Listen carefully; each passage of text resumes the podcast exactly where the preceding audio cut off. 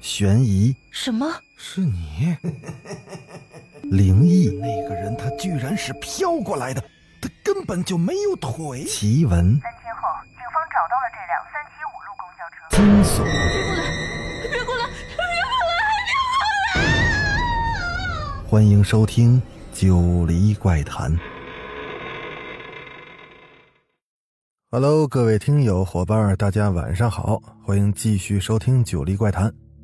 咱们今天来讲故事《救赎大结局》。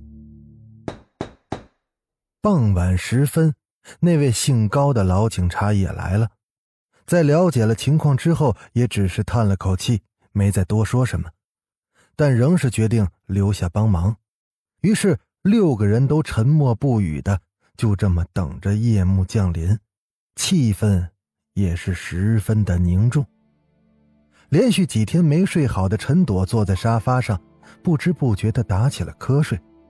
就在他半梦半醒之间，突然意识到自己不能在这儿睡着，他便猛地清醒过来。他揉了揉眼睛，发现天已经完全的黑了，而其他几个人都是坐在那儿不言不语的。不过看上去并没有什么事情发生。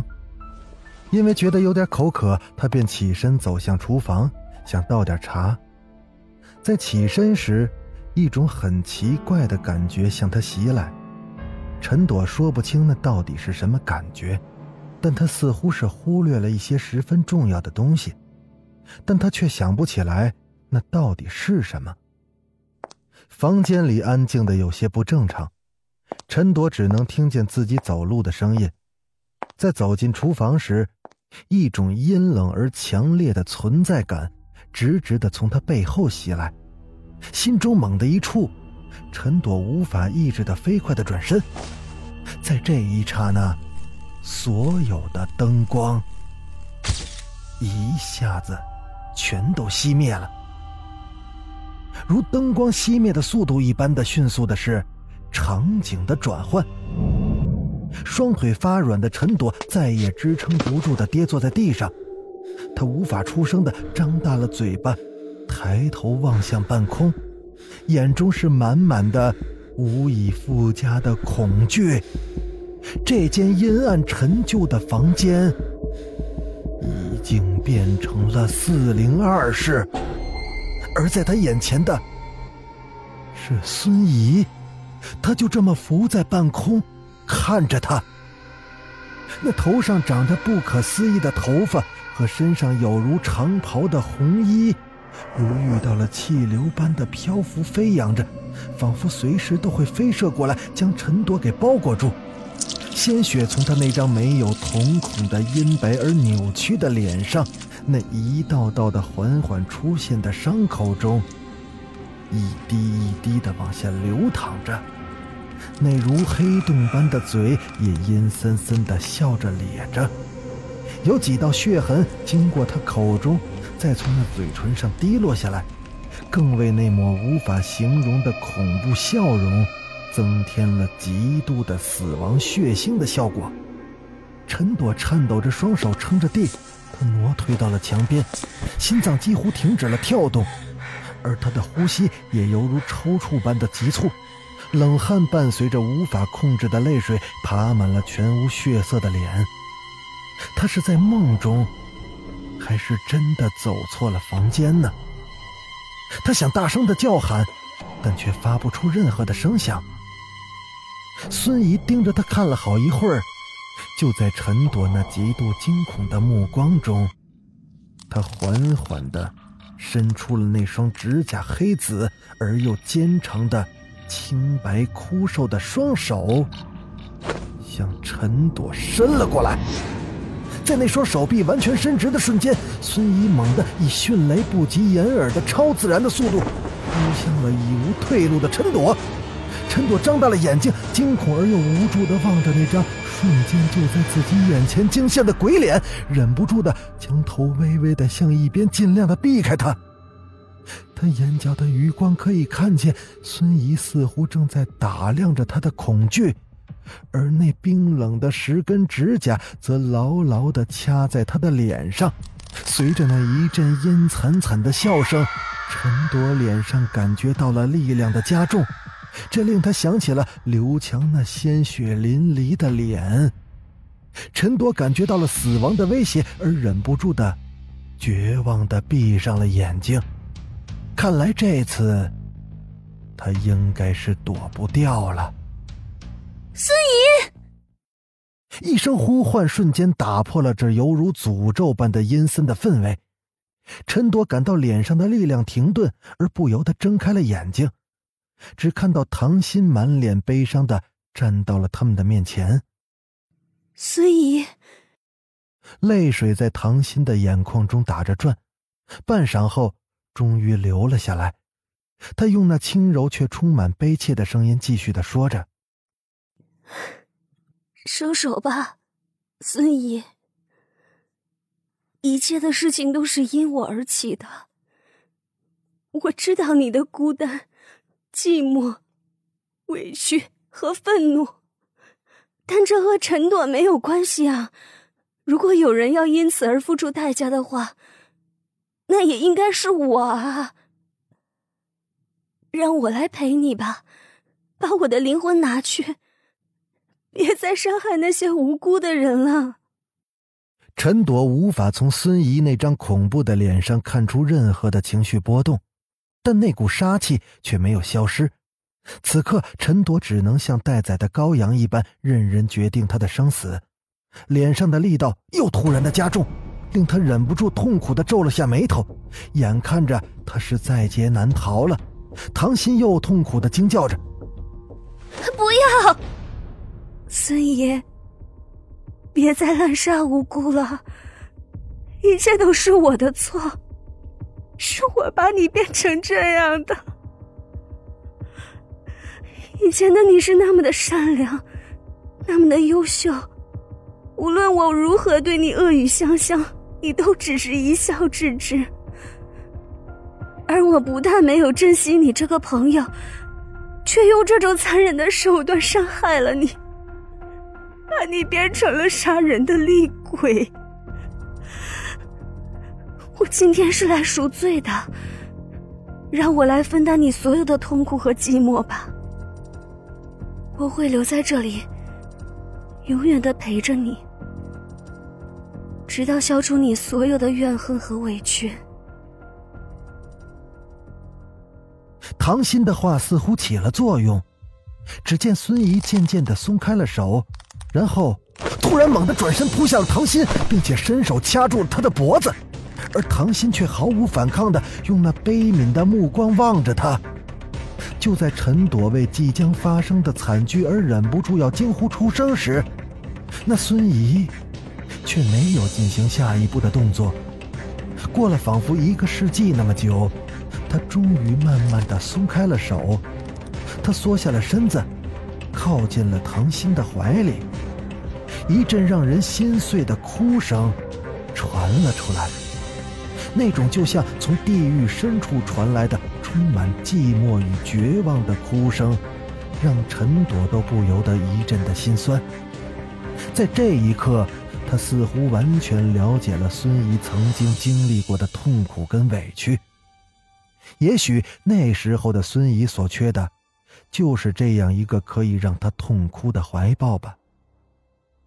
陈朵已然站了起来，泪流满面的望着孙怡，紧紧的搂住唐心，一时间无法言语。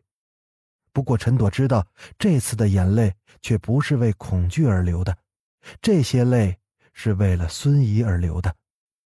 在了解所有的事情之后，陈朵真正的为他而心痛。虽然他杀了这么多的人，但陈朵却再也无法指责他。陈朵，你走吧。唐鑫突然开口了：“走。”陈朵也终于能说话了。那种让他无法出声的压力已经悄然的消失了。那你呢？我会留下来的。唐鑫微笑着看了一眼怀中的孙怡。孙怡需要我。说着，又指向了身后，那里不知何时出现了一片刺眼的光芒。快从那里出去吧，林曼他们正担心你呢。林曼，陈朵突然想起自己莫名其妙的出现在四零二室里，那其他人呢？放心，他们都很好。仿佛是看出了陈朵的担心，唐心善解人意的说道：“不过你要是再不出去的话，他们就不好了。”闻言后，陈朵不由得一惊，身不由己的向那亮光走去，可却又想起了什么。他刚想询问唐心，只觉得眼前一亮，然后便渐渐的失去了知觉，耳边还隐约的听到了唐心的声音。告诉他们没事了，孙怡再也不会伤人了，我会守着他的。唐心，陈朵大叫的睁开了眼睛，却看到林曼他们正紧张的守在自己身边。见到他醒来，早已哭得一塌糊涂的林曼立即激动的搂着他。陈朵，你吓死我了，我还以为你再也醒不过来了呢。如果你出事了。我该怎么办呀？什么？陈朵是一头雾水的问着，并忍不住的寻找唐鑫的身影，可却一无所获。正想问其他人，却又被林曼打断了。你刚才就像第一次被孙怡袭击一样，怎么叫都叫不响。我还以为，我还以为……说到这儿，林曼再也说不下去了。只是抱着陈朵使劲的哭着，在众人的一顿劝说下，林曼总算是松了手，而陈朵也把自己刚才的经历说了一遍。听到唐心是救了陈朵时，大家都不由得有些感慨，但也因此发现不知何时起，唐心就不在屋里了，都奇怪他是什么时候去的四零二。不过当时所有人都因为陈朵而忙作一团，所以也没人注意。大家都十分的担心唐心，所以便决定一起去四零二室再查看一下。当时已经过了十一点了，但打开门后却让所有人都松了口气。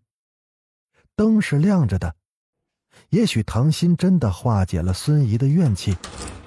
可当他们打开四零二室的房门后，却发现那里面一个人都没有。众人都呆呆的互相望着。唐心就这样失踪了。一个月之后，陈朵、林曼和高旭手拿着白色的菊花，肃穆的站在孙怡的坟地前，回想着一个月前的经历，真是恍如隔世。在默默的为他献上祝福的话后，林曼蹲下身体，擦拭着墓碑，高旭也在一旁静静的陪着。陈朵看着他们两个人，不由得觉得好笑，就连来扫墓都能感觉到你侬我侬的恩爱气氛，也不知道这份感情怎么会拖了这么久呢？陈朵无聊的望着四周，忽然目光被什么吸引住了，那里站着一个扫墓的年约二十岁的少女，长长的马尾，一身利落的运动装，十分美丽的脸上充满了一股灵气儿。当然，最吸引陈朵的并不是她的美丽，而是她脸上的快乐神情，以及她上香烧纸钱的手法。她并没有用任何的工具，上香时只是香头朝下，然后往上一挑便点燃了；烧纸钱时也是在空中随意的挥舞两下便起了火。他的奇特让陈朵忍不住上前几步，可却听到女孩一边烧纸钱。一边清脆的声音说道：“我已帮你完成了心愿，也算是向我师傅交了差，你就好自为之吧。另外，我已经买下了你的隔壁，以后就是邻居了。不过没事别总拖着你的朋友来找我，我也很忙的，不能总是做白工吧。下回有好事再来找我，知道了吗？拜拜。”说完后，那女孩便站起身来，在转身看到陈朵之后。便笑了笑，然后就走了。陈朵啊，你看什么呢？林曼走了过来，望向那个女孩的背影，不由得还咦了一声：“怎么了？”紧跟在她身后的高旭也在关心的问着：“那个女孩好像是向我买房子的人啊！我还没跟你说呢，前两天有个女孩来找我，硬是问我要买下那间四零一室。刚开始我因为考虑到以前所发生的事儿，所以就不肯卖。但那女孩却说她不介意，而且还说她知道所有的事情都已经解决了，所以硬是求着我卖给她。后来我想孙姨的事情确实没什么问题了，那房子空着也是浪费，然后就同意了。林曼的话让陈朵忍不住呆了一下，一道闪过脑海的灵光。令他不由自主地看向那个女孩扫墓的墓碑。陈朵顿时呆若木鸡。那墓碑上清清楚楚地写着“唐心”，而立碑的时间是在一年前。原来，那唐心早就死了。好了。救赎这个故事，咱们就讲完了。不知道大家还喜欢吗？后面还准备了很多这样的小长篇故事，咱们慢慢的说给大家听。我是主播九黎香柳，那咱们就下个故事再见。